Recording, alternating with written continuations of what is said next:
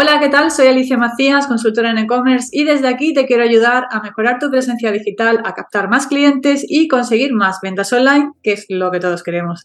Así que hoy tenemos a un súper invitado que es Javier Echalecu. Eh, te voy a presentar, Javier. Eh, bueno, pues nada, Javier es experto en estrategias de marketing, publicidad y ventas, eh, innovación en modelos de negocio y fundador del Sales Funnel Canvas, que es por lo que invité a Javier para que hablemos hoy. Bienvenido, Javier.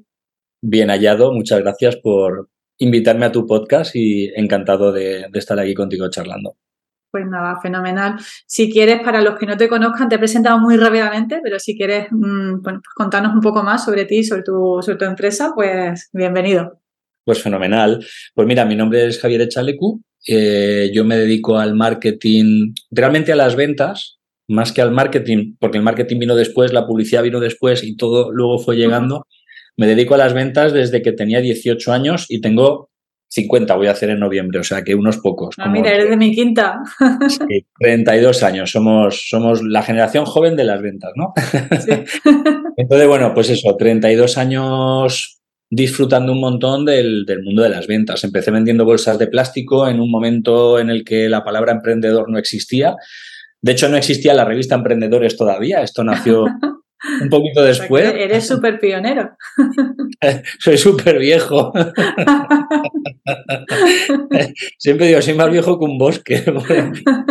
hay cosas ya que en clase, cuando estoy dando clase a los alumnos en las universidades y tal, hay cosas que ya no puedo decir. Cuando yo digo, no, mi primera tienda, o sea, mi primera agencia de marketing la monté en el año 96 y mucha gente me mira y dice, yo no había nacido.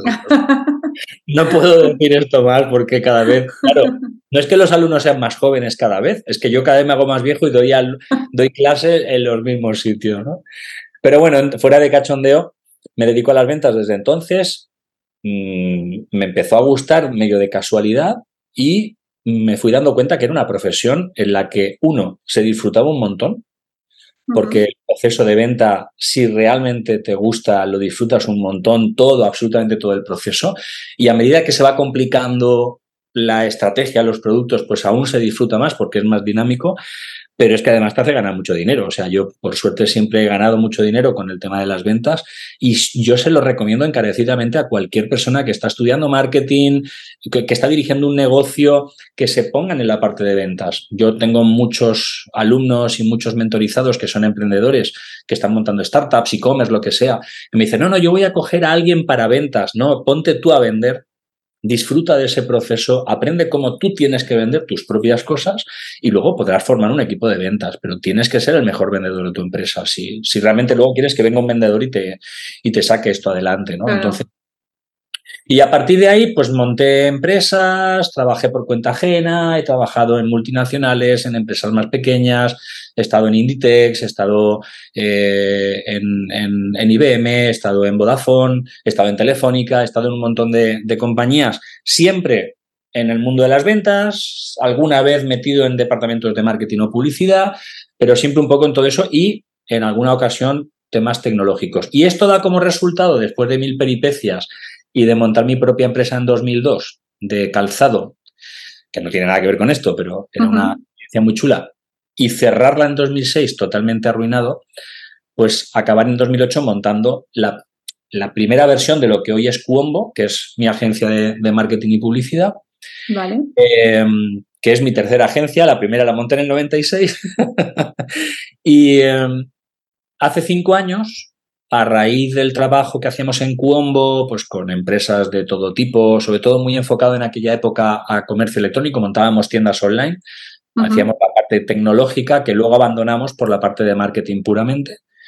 Em, empecé a desarrollar un marco de trabajo, un lienzo, donde a mí me ayudase en la agencia con mis equipos de trabajo y con mis clientes a organizar mejor la información. ¿Cómo hacemos una estrategia de marketing y cómo la plasmamos? Entonces, me di cuenta que cada uno veía las cosas de una manera, cada uno estructuraba la información de una manera, lo que para uno una campaña de Facebook tenía unos objetivos, para otro tenía otros objetivos, lo que para uno estaba en una etapa del funnel, del supuesto funnel, para otros estaba en otra etapa y yo dije, esto no tiene sentido, o sea, o todos vemos lo mismo o no puede ser que cada uno vea una cosa y pretendamos trabajar en equipo. Imagínate además con clientes. que además ellos cada uno también entiende lo suyo, como lo entiende. Es, era un jaleo impresionante. Y también en paralelo me di cuenta de que en clase cuando yo doy clase, estoy en escuelas de negocio con executive y con gente ya senior y en universidades con gente más junior. Y siempre pasaba lo mismo en cualquiera de las etapas, ¿no? O la gente más joven que no sabe de marketing y está aprendiendo, o la gente muy senior que ya tiene sus empresas y que está perfeccionando, a todos les pasaba lo mismo. A medida que yo planteaba estrategias y acciones más complejas en marketing, más se perdían. Y fue cuando surgió en mi cabeza un esquema visual, que es un lienzo que tiene unas columnas y unas filas, y con eso empezó una aventura que en cinco años se ha transformado en una auténtica locura. Le llamamos en su momento Sales Funnel Canvas, era el lienzo del embudo de ventas. El nombre estaba disponible en Google eh, para registrar el dominio, la marca estaba libre, así que registré la marca, registré el dominio, casi todo espontáneo según iba sucediendo un poco todo. Y eso ha terminado pues, en un montón de cosas que ahora iremos, iremos comentando. ¿no? Y eso es Sales Funnel Canvas, un lienzo, una herramienta de modelado donde los equipos de trabajo, a través de una sistemática, eh, digamos, común, una metodología, pueden pintar y pueden plasmar diferentes estrategias, ya sea una empresa de servicio, un e-commerce, lo que sea, de una manera que todo el mundo la visualice, la entienda en una vista de pájaro y sepan cada uno en qué parte del funnel o del mega funnel está, ¿no? Con lo cual... Vale. O sea que de Canvas tiene lo que es la parte de lienzo. No sé si tiene alguna relación con el, el, model Canvas eh, original, ¿no? De, donde tú pones tú quiénes son tus clientes, cuál es tu propuesta de valor, cuáles son tus canales. No sé si tiene esa relación o está orientado totalmente. O sea, es, un lienzo, pero va muy orientado al, al, funnel de ventas de un negocio. Es un lienzo que va muy orientado Claro, es un lienzo que va muy orientado al funnel de ventas de un negocio porque trabaja en diferentes dimensiones y ahora hablaremos de lo que luego surgió como marco de trabajo que se llama embudos multidimensionales, que es el marco de trabajo conceptual a lo que la herramienta de modelado ayuda a pintar, ¿vale? Es decir, la herramienta de modelado te ayuda a pintar, pero tú tienes que tener un marco conceptual en el que esos embudos conectados entre sí, embudos con embudos, bueno, hay mucha información en Internet, si buscas embudos multidimensionales, hay mucha información en Internet que hemos ido trabajando, verás que son flechas que entran, que salen, con embudos que se conectan por arriba, por abajo, es más un parque de atracciones o un hormiguero, ¿no? Que una madriguera más que un solo embudo. La teoría que tenemos es que un embudo lineal, como nos lo han contado hasta ahora, no resuelve el problema complejo al que hoy se enfrentan las empresas, los e-commerce a la hora de diseñar sus estrategias. Por eso hay cuatro sistemas de funnel que conectados entre sí dan como resultado esto. Y eso es el marco de trabajo del embudo multidimensional. Entonces, este lienzo ayuda a eso, pero es cierto que también está conectado al Business Model Canvas. ¿Por qué?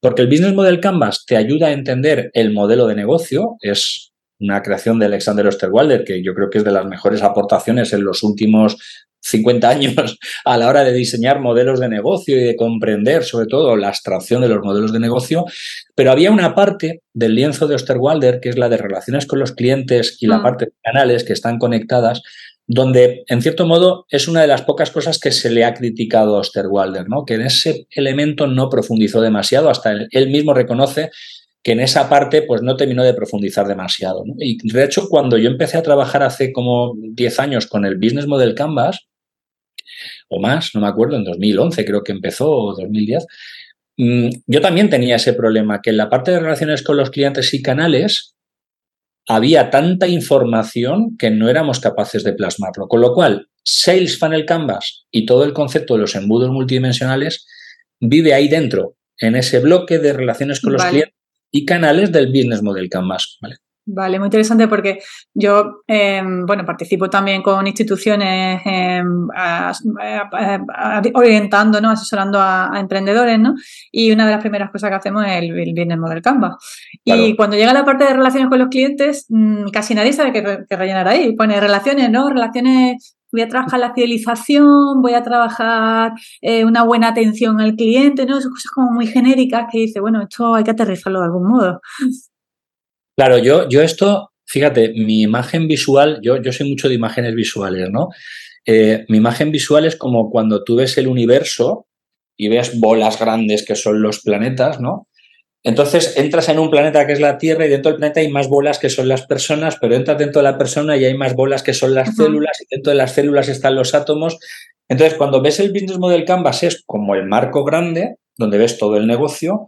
Cuando te metes en esa parte, como bien dices, de relaciones con los clientes más la parte de herramientas o, perdón, de canales, dices, ¿y aquí qué hay? Y hacer así, lo abres, te metes dentro y ves un Sales Funnel Canvas, pero es que luego puedes seguir haciendo zoom y dentro de la caja de adquisición de awareness de Sales Funnel Canvas aún abres y aún hay más zoom, ¿no? Yo trabajo esto con, con una herramienta que se llama Miro, que es una herramienta de pizarra con zoom infinito y es increíble ver la cantidad de profundidad que le puedes dar. Es decir, cuando un e-commerce se plantea, ¿cómo puedo vender más? Y empieza a pintar su estrategia en un papel. Y lo típico, ¿no? Pues aquí pongo una campaña de Google Ads que me lleva al producto, luego pongo un artículo del blog, luego la fidelización, atención al y lo intentan plasmar en plano, es imposible. Porque hay dimensiones que tienen que tenerse en cuenta. O sea, tú no puedes pretender pintar en el mismo plano la realidad del universo a nivel planetario con la realidad de los átomos a nivel micro. ¿no? Es, no puede ser, o sea, tienes que dibujar diferentes planos. Y esos diferentes planos los empiezas a entender cuando haces esa profundización, ¿no? De dices, vale, voy a dibujar a nivel macro Business Model Canvas, a nivel un poco más pequeño Sales Funnel Canvas y a nivel más micro cada una de las cosas que pasan dentro. Y dentro de cada una de esas cosas es donde están realmente estructuras de embudos que están dentro de estructuras de embudos que están dentro de un embudo grande, ¿no? Es de locos, pero, pero bueno. Vamos, vamos a ir aterrizando un poco todos estos conceptos, ¿no? Yo creo que nos esté, nos esté escuchando, están pensando de qué están hablando, no se entiende nada. Vamos a, vamos a aterrizarlo, vamos. Te pongo un ejemplo. Eh, de hecho, yo asesoro a mucha, muchos emprendedores que tienen su tienda online. Sí, acabo de empezar con mi tienda online y bueno, pues no sé, voy a vender, ¿qué te digo yo? Recambios de coche. Fenomenal. Eh, y, quiero montar una buena estrategia de, venta y de marketing. Entonces, ¿cómo empiezo a trabajar yo con el Sales el Canvas? ¿Qué hago? Vale, muchas cosas. Primero, identificar, lógicamente, lo típico, ¿no? A quién le vendo, su necesidad y tal. Pero vamos a diferenciar entre, por ejemplo, mi cliente puede ser una tienda de temas de automóviles que compra recambios o puede ser un taller que compra recambios para producir reparaciones o puede ser un particular que se hace sus propias chapucillas, ¿no? Y dentro de estos tres tipos de clientes que generarían tres estrategias totalmente diferentes y que no podemos meter en los mismos planos de trabajo, aparte, vamos a elegir, por ejemplo, el de los talleres. El de los talleres, eh, un dueño de un taller puede estar en tres etapas eh, psicológicas. Y esto es uno de los, una de las dimensiones con las que trabajamos. Puede estar en una etapa que necesita un producto muy concreto porque tiene una reparación muy concreta. Tú imagínate que tiene un coche que tiene que repararle el tubo de escape. Entonces está buscando precisamente ese tubo de escape. Y tú en tu tienda online de, productos de, accesorios de, de, recambios. recambios para coches tienes ese tubo de escape. Tú ahí lo que estás haciendo es a través de una campaña de Google Ads, específicamente de producto, estás adquiriendo, que sería otra dimensión, adquisición, activación, retención, que serían las métricas pirata, estás adquiriendo a un potencial comprador en el conjunto de target de talleres que está buscando ese tubo de escape. ¿A dónde lo tienes que llevar? A una página donde le ofreces ese tubo de escape, pero hablándole el lenguaje de taller. Vamos a la figura de la persona, el particular que hace sus chapucillas y necesita cambiar el tubo de escape de su coche. Esa persona, cuando haga esa búsqueda, también está en consideración. Pero la landing a la que le mando, donde hay información del tubo de escape y de cómo yo como taller se lo puedo vender, tiene que estar personalizada para un particular, porque no va a comprar de la misma manera un particular que comprará una vez, un taller que puede comprar más veces que una tienda de recambios que posiblemente compre mucho muchas veces, ¿no? Con lo cual ahí ya estamos diferenciando y estamos atacando a la adquisición solo en la etapa de consideración. Ya tenemos dos dimensiones, adquisición, activación, retención, revenue referral, que sería una, una, una, dimensión, un contexto, que es el de las acciones simétricas, dentro de la gestión de necesidades, que sería alguien que está a nivel de necesidades en consideración. ¿Qué hace mucha gente en e-commerce? Dice, bueno, pues voy a mostrarle anuncios de mi empresa de recambios de coches a todos los que tengan una eh, segmentación en una red social de que posiblemente sean talleres. Y esto no funciona, porque tenemos que tener en cuenta que esa gente muy probablemente está justamente al otro extremo de consideración, que sería la toma de conciencia de una necesidad. Por el hecho de que tú seas una, un taller, no quiere decir que tengas la necesidad de una serie de productos en concreto, porque si tú ya tienes tus proveedores, eso lo tienes resuelto. Con lo cual, ¿cómo puedo llegar a ti en la adquisición en alguien que está en esa etapa de toma de conciencia, en awareness?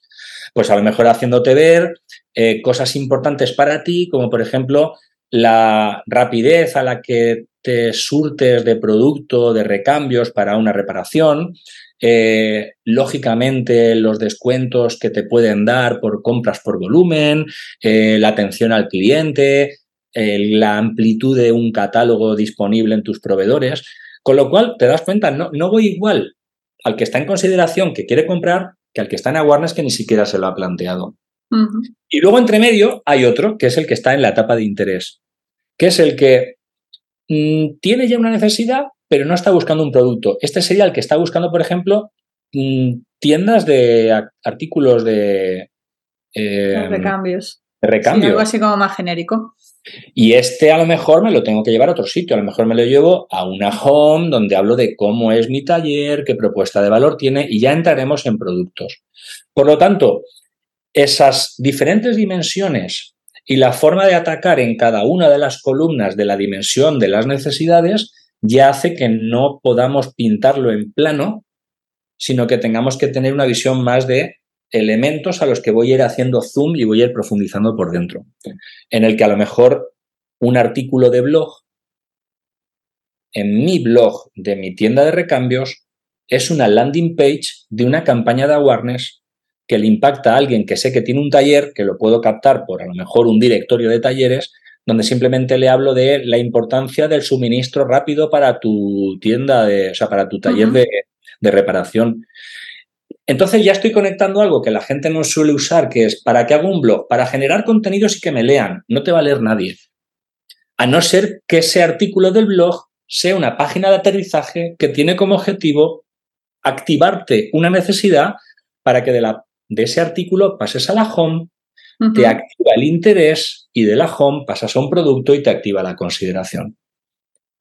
Y luego vienen muchas más pero hasta aquí no sé si te he aclarado. Sí, sí, sí, muy claro. Sí, sí. hemos mirado más aquí a todo el mundo y se están cortando las venas. Sí, sí. Vamos, por un lado tenemos primero mis tipos de buyer persona, ¿no? Luego el estado en el que está esa persona, si está en fase de, de, querer comprar algo concreto o está en fase de información, digamos, ¿no? O en fase de, de, una necesidad ya, bueno, de hecho el, el, artículo completo, otro estoy buscando algo genérico, no algo concreto y otro, eh, bueno, pues no, no llego ni a saber nada de eso, ¿no? Estoy en fase de, bueno, pues estoy leyendo artículos y, ahí te... Y vale, eso serían como la, la, ya tenemos como dos dimensiones, ¿no? Uno el tipo de buyer persona, otro el tipo de, de, estado en el que se encuentra dentro del funnel, ¿no? Realmente el buyer persona no sería una dimensión como tal, aunque sí que puede ser. Claro, el, las dos dimensiones que hemos trabajado hasta ahora son las etapas de conciencia hacia la necesidad y el otro, los diferentes tipos de acciones. Por un lado hemos hecho adquisición y por otro lado hemos hecho activación. Luego veremos que hay retención y otras cosas, ¿no? Digamos que los buyer, cada, cada buyer persona tendría un sale, un sale funnel canvas diferente, ¿no? Correcto. Y dentro, y dentro de ese buyer persona que tiene un sales funnel canvas, no trabajamos igual en cada una de las diferentes columnas porque cada columna pertenece a una etapa de conciencia diferente de cada uno de esos varias personas. Y en cada columna tenemos adquisición, tenemos activación y luego tenemos retención, revenue referral también, seguramente. Mm. Entonces, ahí hemos mezclado ya esas dos dimensiones con la dimensión también, si lo queremos llamar así, del buyer persona. Vale. Muy bien. ¿Cómo seguimos trabajando? ¿Cómo vamos mm, desglosando todo eso en acciones? Vale, la siguiente dimensión a mí me encanta porque sería la dimensión del lenguaje que utilizamos a nivel comercial. Y esto los que hemos vendido en la calle y hemos estado hablando tú a tú con un cliente cara a cara, lo sabemos muy bien porque lo tenemos un poco como en las venas, ¿no? No es lo mismo el tipo de contenido con el que yo hablo contigo la primera vez que nos vemos que cuando ya han pasado una serie de cosas y ya te estoy haciendo el cierre. Es decir, primero empiezo hablando con un lenguaje de acercamiento y lo que primero hago es interesarme por ti. Por tanto, el contenido de ese artículo del blog que está pensado para despertarte esa necesidad tiene que ser un contenido que está orientado al acercamiento, lo que llamaríamos el approach en ese, en ese otro contexto, en esa, en esa, otra dimensión. ¿no? no debo de hablar de producto, no debo de hablar de precio, no debo de hablar de nada concreto porque estoy haciendo un acercamiento. Es más, lo que debo de hacer ahí es preguntarte cosas, hacer que tú pienses. Porque para ti, ¿qué es más importante, el servicio o la cantidad de productos que tiene el catálogo? Porque mira, el servicio, el catálogo. Entonces te estoy haciendo reflexionar. Si yo te tuviera delante, seguramente yo hablaría un 20% del tiempo y te haría hablar a ti un 80% del tiempo. Con lo cual, todo el contenido que esté en Awareness, que tiene como objetivo despertarte la necesidad, tiene que estar orientado a que yo escribo para que tú leas un 20% de tiempo y te haga pensar un 80% de ese tiempo. Si yo no consigo eso, no te activo la necesidad. Si no te activo la necesidad, te importa un bledo que yo tenga una tienda de recambios, que tenga un producto, que tenga lo que sea, porque no estás en ese momento tus necesidades están resueltas. Entonces, cuando pasas a la etapa de interés, yo tengo que cambiar mi modo de conversación. Y entonces es cuando hablo yo. El 80% del tiempo hablo yo. Pero hablo en un lenguaje de propuesta de valor. Te tengo que enamorar con mis soluciones, lo más genéricas posibles. Sigo sin tener que hablar de precio y sigo sin tener que hablar de producto. Tengo que hablar de beneficios. Los beneficios que tiene mi taller. ¿Vale? Que los beneficios que tiene mi taller son pues que tenemos una respuesta súper rápida, porque mira aquí tenemos las reviews de todos nuestros clientes que dicen que lo rápido que somos, o tenemos, y te cuento esa propuesta de valor. Pero cuando tú ya pasas a que dices, bueno, pero entonces quiero este tubo de escape, me pongo en modo ya vendedor de verdad y hablo en un lenguaje de demostración para intentar convencerte de que me lo compres a mí. Pues mira, este tubo de escape, incluso hay negocios en los que cabe la posibilidad que te diga, toma, pruébalo, vente a mi tienda y lo pruebas. O te hago una demo, en el caso de que sea algo tecnológico. En el caso de una tienda online, el mero hecho de decir, llévatelo y si no estás conforme me lo puedes devolver porque la caja viene ya con el, el papelito para la devolución, ya es una prueba de demostración que activa la etapa de consideración, me convence. ¿Vale? Y cuando ya pasamos al cierre, sin tonterías, o sea, no me pongas un proceso de compra con 37 pasos pidiéndome eh, mi fecha de nacimiento, el DNI y el libro de familia, porque es posible que durante el proceso de compra, cuando estoy en purchase, cuando estoy ya en compra, me, espante. Por ejemplo, una tienda online, de media, el 70% de la gente que inicia un carrito lo abandona. Esto quiere decir que en el carrito estamos haciendo algo mal. Si tú miras el carrito de compra de un Amazon, yo estoy convencido que abandonan no más del 20. Porque está pensado, o sea, el otro día mi, novia decía, estaba en Amazon ahí trasteando, y dice, mierda, he comprado y no me he dado ni cuenta, porque como tengo activado el reconocimiento facial, he hecho una prueba para ver si en el carrito no sé qué y, me ha recomprado y ya pagado con la tarjeta. Digo, me parece brillante, brillante, o sea, no te has escapado. Claro, por ejemplo, detalles como que una tienda online hoy en día en el proceso de pago no tenga un pago por el wallet de un móvil, me parece un tremendo error y una fuga de clientes en la etapa de compra brutal.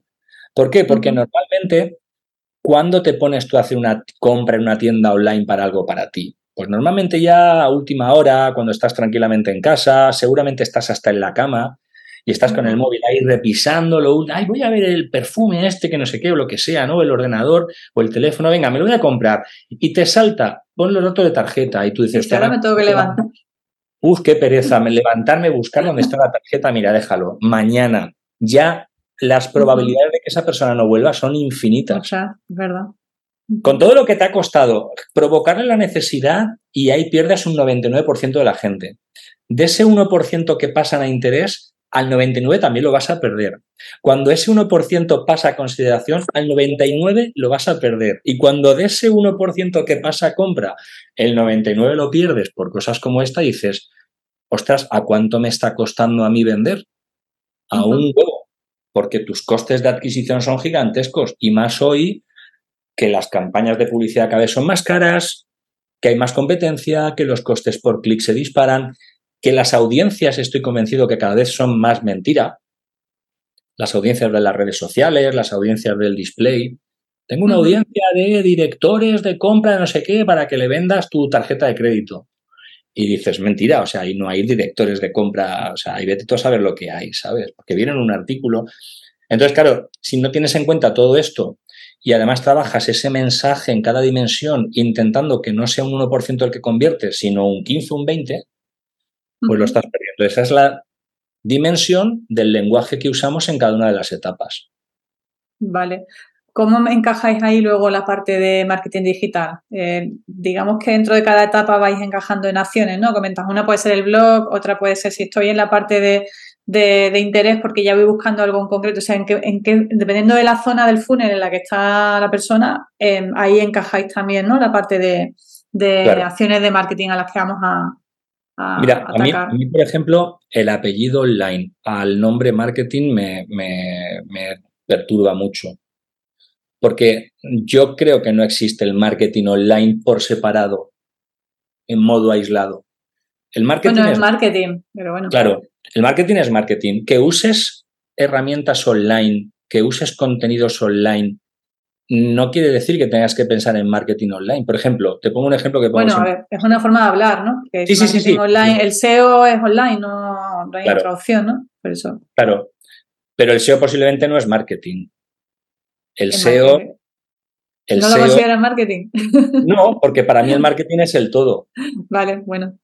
Para mí el SEO es una pequeña parte que usamos en el marketing que está enfocada para una cosa muy concreta, un objetivo muy concreto. Claro, es un área del marketing, ¿no? Es, bueno, sí, es una pata. Yo lo veo más como una publicidad gratuita, que tampoco lo es, es decir, alguien que busca que me encuentre, ¿no? Pero vamos a un ejemplo práctico que siempre pongo en clase Apple.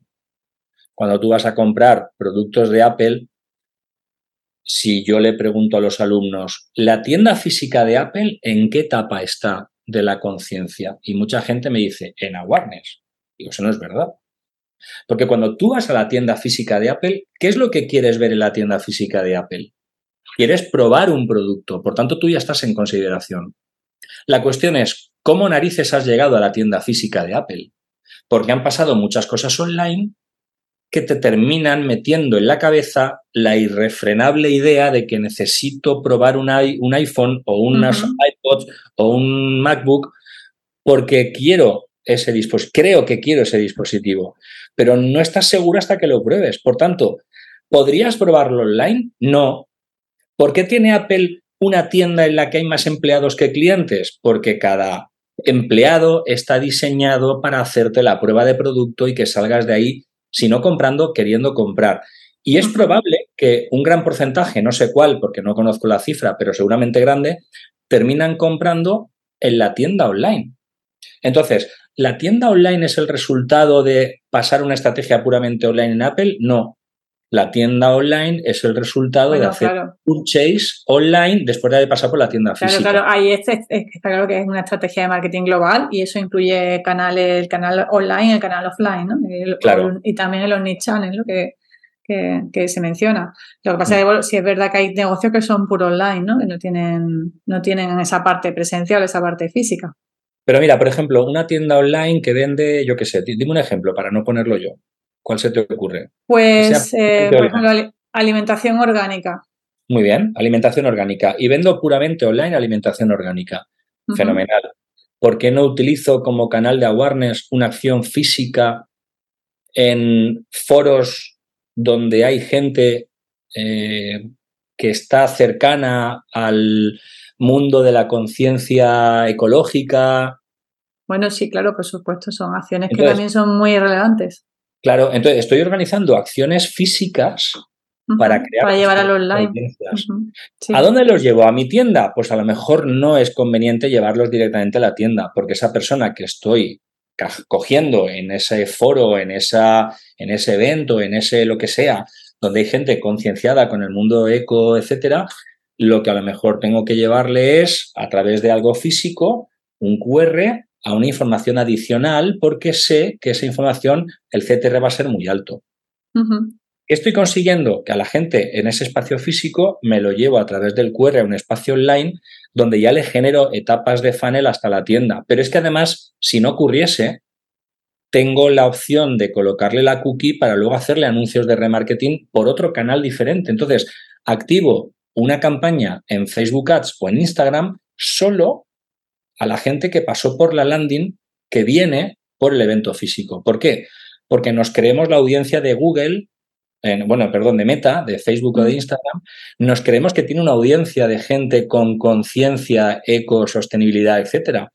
Pero a lo mejor no es cierto que todas esas cookies que tiene Facebook realmente sean de sostenibilidad, porque yo puedo haber pasado por una página por 50.000 casualidades de la vida, me etiquetan y me... ¿No te habrán enchufado a ti anuncios en meta de cosas que te interesan un pepino? Que dices, porque a mí me están intentando vender, yo qué sé, raquetas de tenis si a mí no me gusta el tenis. Porque en algún momento dado tú pasaste por algún sitio y te colocaron la cookie de tenis pero a lo mejor tú no tienes conciencia de tenis. Ahora, la persona que ha ido voluntariamente a mi landing en un evento físico ecosostenibilidad, esa persona sí que está en ese target. Le he adquirido en awareness en un evento físico, me la he llevado a interés en una página online, le he metido la cookie y le he atacado por un anuncio de Facebook que va directamente a mi producto. Ese anuncio de Facebook que va directamente a mi producto seguramente tiene menos alcance porque está trabajando con una audiencia más pequeña, pero con una... De mejor calidad. Una calidad brutal que me permite un coste por clic mucho menor y, por supuesto, un CTR mucho mayor y un ratio de conversión enorme. Y luego todo lo que viene a nivel de retención, porque esa persona a la que le he vendido, habiéndolo captado en el evento offline, pues lógicamente va a tener más posibilidades de que lo retengamos con mayor calidad y con mayor eficiencia que a uno que pasaba por aquí despistado y un día compró un producto que no estaba centrado en lo que estaba haciendo. No, no, sé si me explico. Sí, sí, totalmente. Vamos, yo de hecho, mm, vamos, yo he tenido tienda online también y, yo combinaba muchísimo el, eh, acciones presenciales con, acciones online. Es que yo pienso que todo va unido, como tú dices, va todo unido y de hecho muchas veces pescamos más en, eventos presenciales que, a través de Facebook, ¿verdad? Pues la publicidad con Facebook es bastante complicada, que funcione tráfico frío, tráfico templado ya otra cosa. Pero, sí, sí, tráfico templado, tráfico templado en Facebook es muy difícil porque no es un canal de búsqueda. Otra cosa es que me digas TikTok. Es que TikTok sí que es un canal de búsqueda, porque el uso que la gente le da a TikTok no es simplemente entrar a ver reels, es que mucha gente usa TikTok para buscar cosas, para buscar información. Es casi más cercano a un tipo de red social más parecido a Pinterest en cuanto a su uso que a Facebook. En. Facebook sí que, por ejemplo, hay ciertos países en LATAM que sí que usan Facebook para búsqueda, usan Instagram para búsqueda, pero no es lo habitual, ¿no? Tú entras en Instagram para ver fotos de tal o para ver reels y entras en TikTok para buscar información. Con lo cual, sí que puedo generar un contenido en un tráfico más templado en un TikTok ecosostenible, porque puede que estén buscando cosas ecosostenibles en TikTok. Lo que pasa es que aquí viene la cuarta dimensión, AIDA. Mucha gente identifica el modelo AIDA como el embudo de ventas y eso no es verdad. AIDA es un sistema que estructura cuatro etapas de cómo percibimos la comunicación las personas. Con lo cual te dice claramente que es llama la atención con algo visual que te, que te capte, que te capture la atención, genera un primer contenido para retener el interés en la conversación con esa persona y luego me salto el tercero, que es deseo, para ir al cuarto, que es la acción. Ten muy clara cuál es la acción. Porque si tienes clara cuál es la acción de esta pieza, provocarás el deseo para que haga esa acción. Por tanto, desde cómo mandas un correo electrónico, cómo haces ese anuncio en Instagram si es de remarketing o es de tráfico de audiencia o es de tráfico frío, cómo haces el reel, cómo haces la landing page, cómo haces el vídeo, o sea, todo tiene una estructura, debería de tener una estructura AIDA, atención, interés, deseo, acción. Por lo tanto, cada pieza tienes que tener muy clara cuál es la acción final para ver cómo provocas el deseo cómo retienes el interés y cómo llamas la atención. ¿no? Con lo cual, en esa cuarta dimensión también estructuramos que todas las piezas que sacamos, desde un flyer en offline a lo que hay detrás de un QR como landing page, al, anuncio de remarketing en Instagram o el contenido orgánico en TikTok, todo tiene que cumplir esas cuatro patas. De hecho, si te fijas, hasta una serie de Netflix, cada capítulo sigue el modelo AIDA. Cuando te metes en una serie que te engancha un capítulo y que tienes que ver otro y tienes que ver otro y tienes que ver otro, es que la estructura de AIDA está perfectamente bien hecha. Porque empieza el capítulo hardcore, ¡boom! Y dices, ¡guau! ¿Cómo mola? Te retiene la atención, te quedas y te provoca el interés la primera parte de la trama. Que dice, ¡ay, qué interesante, qué interesante, qué interesante! ¿Y qué hacen? Como quieren que veas el siguiente capítulo, te generan el deseo dejándote a medias. Tú dices, porque siempre hay un giro de guion inesperado. te quedas, tengo que ver más. hay un plot twist ahí al final que dice, hostia, ahora de repente este, ¿qué hace aquí? Es que, es que eso está hecho a posta para que quieras ver lo otro. Entonces, por ejemplo, un e-commerce. No, vamos a poner toda la información en la landing page. No, pon la información que toca para que tengan el deseo de querer ver la ficha de producto. Porque si pones toda la información en la landing page, nadie va a tener el deseo de ir a la ficha de producto. ¿Cuál es tu objetivo de la landing page? Que vayan al producto. Porque la landing page estaría en una etapa de consideración o de, perdón, de interés y el producto en la etapa de consideración. ¿Quieres que alguien pase de interés a consideración? Cuéntale lo justo para provocarle el deseo para que vaya a la ficha de producto. Y lo mismo en la ficha de producto, ¿no? Entonces, bueno, como ves, ya hemos tocado las cuatro dimensiones. Sí, sí, ya hemos tocado. más la del Bayer persona y esto se convierte en una estructura eh, aparentemente complicada, pero que cuando la controlas es tremendamente fácil. De hecho, la gente que ya trabaja con estos sistemas, lo que luego me dice es, madre mía, menos mal que he aprendido esto, porque he pasado de ver cosas difíciles a verlas fáciles. En un primer momento tú ves esto y te acojonas, dices, madre mía, pero la cuestión no es que la solución sea el problema, el problema está en el entorno. Lo complejo es el, el mundo actual de la empresa, en las plataformas publicitarias, la dificultad de retener la atención o el interés de las personas porque estamos compitiendo en un mundo en el que la atención cada vez cuesta más cogerla porque tenemos millones de impactos por todos los sitios, ¿no? Entonces, eh, el problema no está en la herramienta o en la metodología, el problema está en el entorno. Y lógicamente...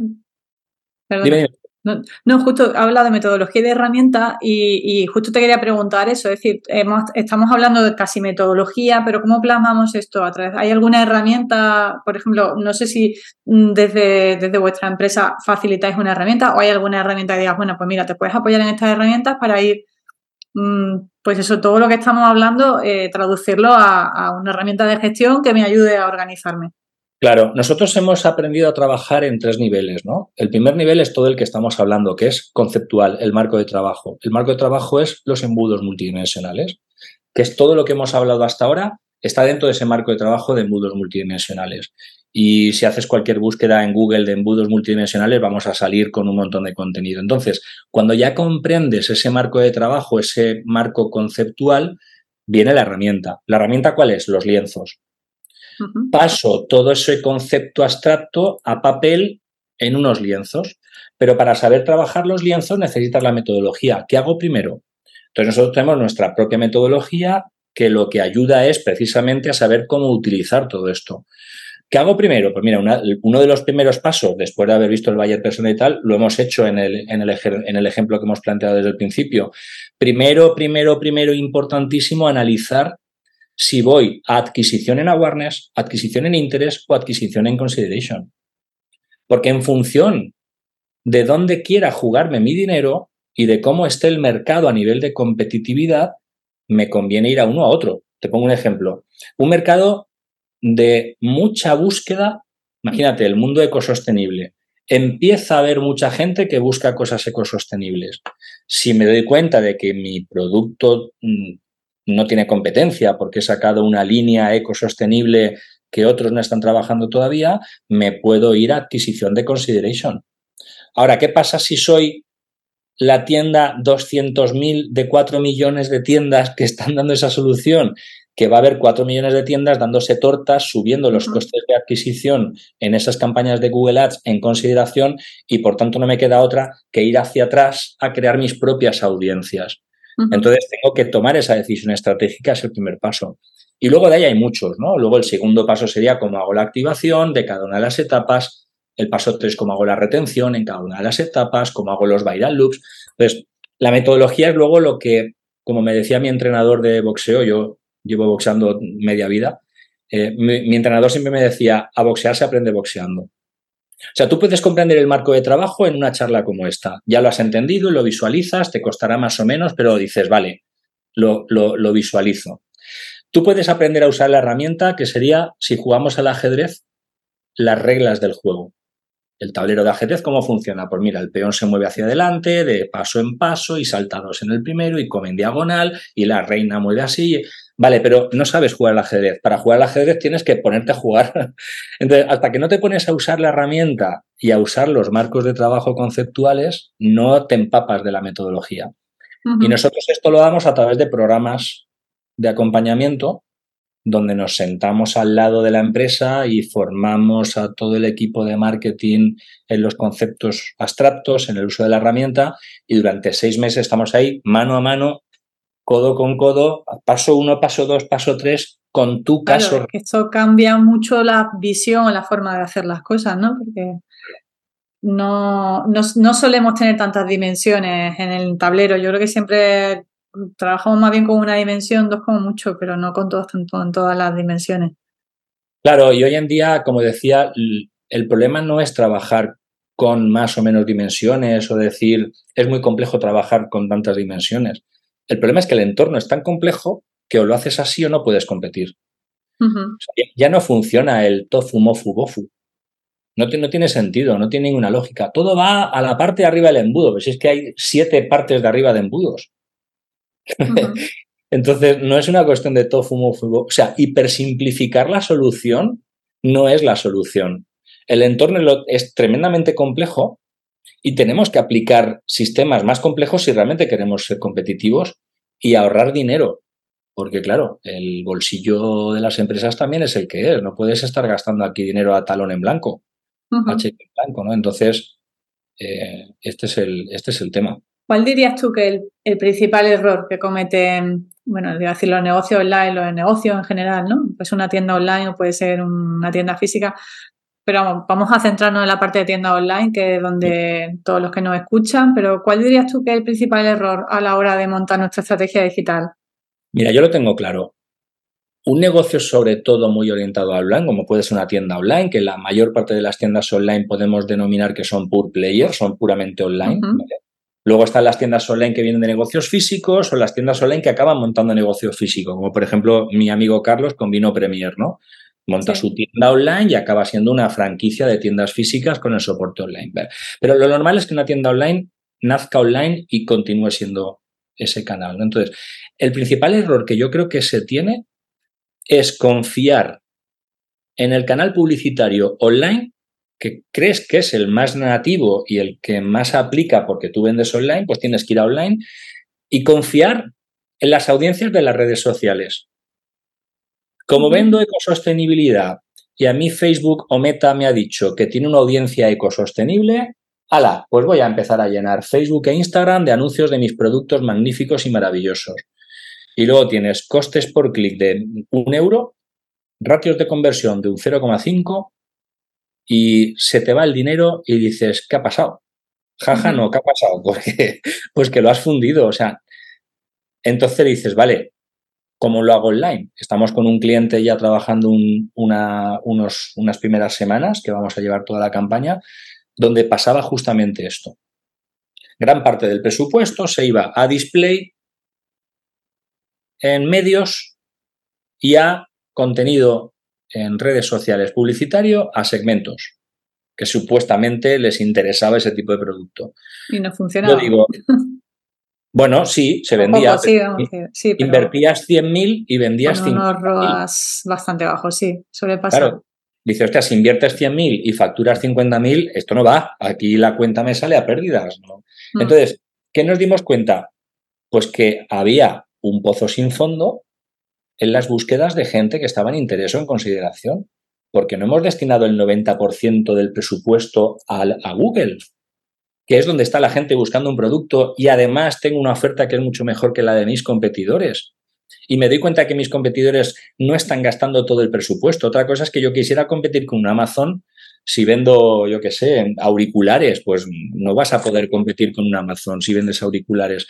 Pero hay, hay productos. Entonces, ¿qué hemos hecho? Darle la vuelta al peso del presupuesto. Me llevo, en lugar de que el 20% esté en Google y el 80% en redes, me llevo el 80% a Google y el 20% en redes, que además en redes no lo uso para descubrir público nuevo. La retargeting. Claro, lo hago para remarketing a la gente que he captado por Google. Entonces, claro, los costes por clic son mucho más bajos, los ratios de, de, clic, o sea, los, los CTR son mucho más altos, porque lógicamente estoy atacando a alguien que ya ha mostrado interés en el producto y no lo ha comprado no porque no le guste. ¿Cuántas veces has llegado a toda una tienda online queriendo comprar un producto y lo has dejado por mil cosas? Porque te han llamado por teléfono, porque dices, bueno, mañana lo miro, porque la tarjeta de crédito, porque se me ha roto una uña o por lo que sea, pasa una mosca, ¿sabes? Entonces, el remarketing ahí funciona. Las dos palabras con las que vas a conseguir que las ventas de tu e-commerce aumenten son compromiso y estrategia. Para que tu tienda online sea rentable, primero debes comprometerte al 100% y tener los conocimientos necesarios para tomar buenas decisiones. Soy Alicia Macías y te presento mi programa Domina tu e-commerce.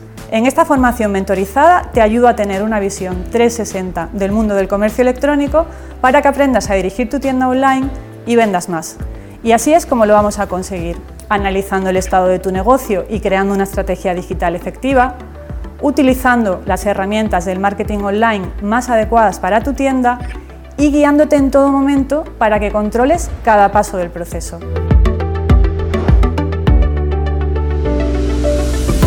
Además, en Domina tu e-commerce podrás acceder a mi plataforma online siempre que quieras. Haremos sesiones grupales para resolver dudas y revisar avances. Y para que compartas tus experiencias con otros emprendedores del mundo e-commerce, te daré acceso a mi grupo privado de Facebook. Si piensas que este es el impulso que necesitas para que las ventas de tu tienda online despeguen, entra en mi programa y comienza a dominar tu e-commerce.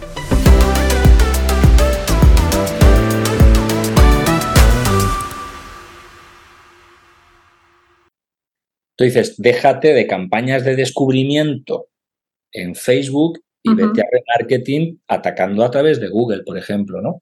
Entonces, claro, con una pequeña reordenación de la estructura de los embudos a nivel multidimensional, te cambia por completo. Y luego también utilizando AIDA, cómo haces cada uno de los mensajes en cada uno de los elementos.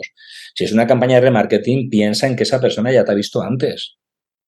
Háblale a modo recordatorio, que no parezca que por primera vez le estás impactando. Algo que le genere sorpresa. Ah, que todavía no has comprado este producto. Ven, ven, que tengo un descuento para ti. Eso le llama la atención.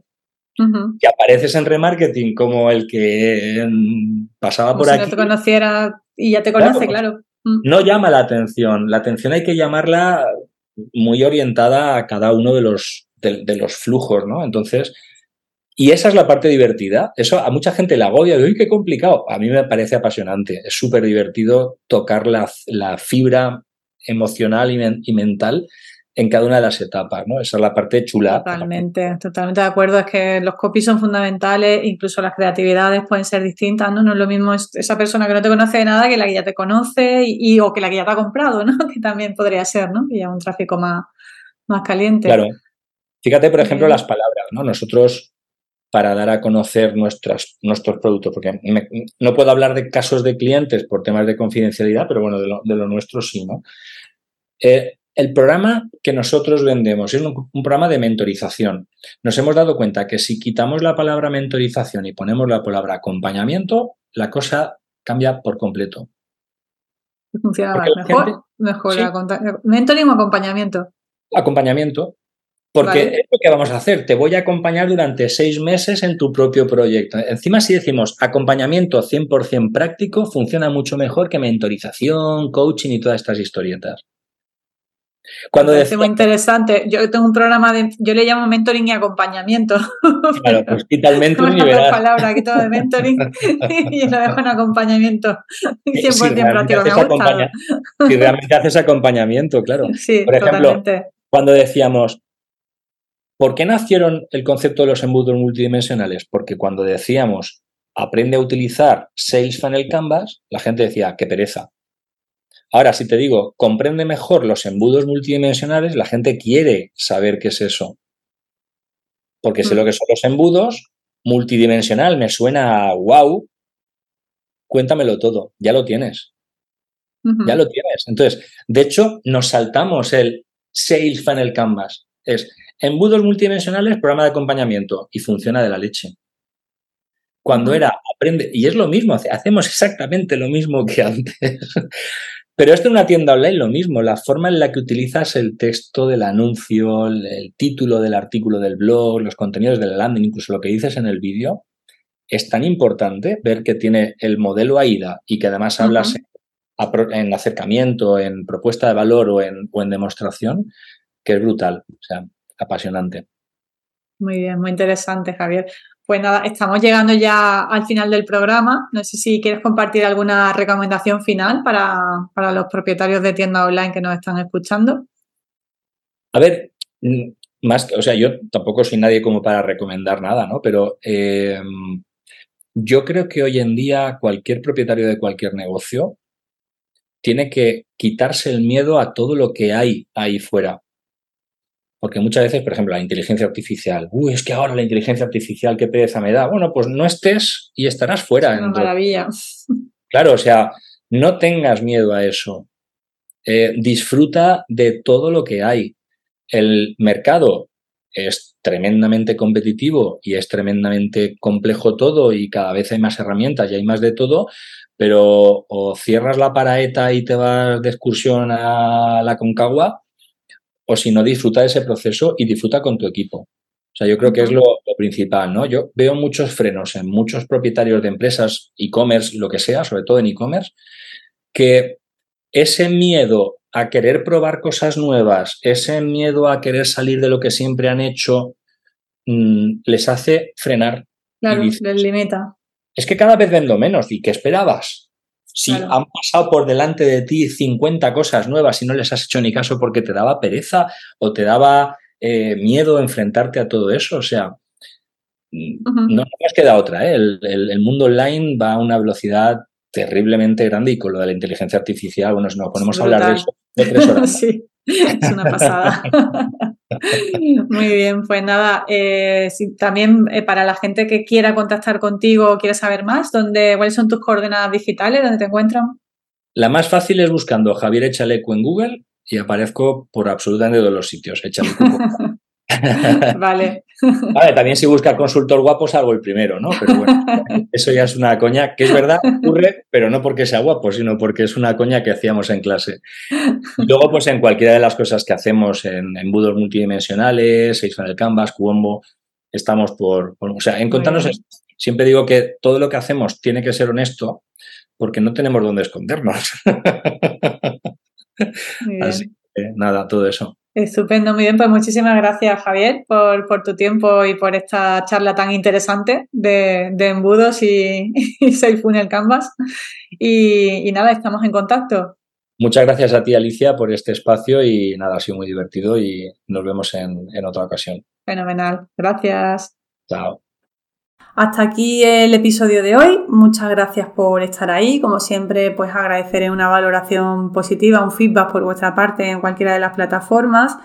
Y mm, invitaros también a que me sigáis en Instagram, que me sigáis en el canal de YouTube, que tengo también muchos videotutoriales, que, bueno, pues que consumáis los, todos los recursos que tengo a vuestro alcance. También tengo algunos que son, eh, bueno, por supuesto, servicios para, para ayudaros también en estrategia y, también pues, muchos recursos que algunos son gratis, otros son de pago, pero todos creo que son útiles o eso espero. Ese es el feedback que me transmití. Y, bueno, pues eh, seguimos en contacto y nos vemos en el próximo episodio. Chao, gracias.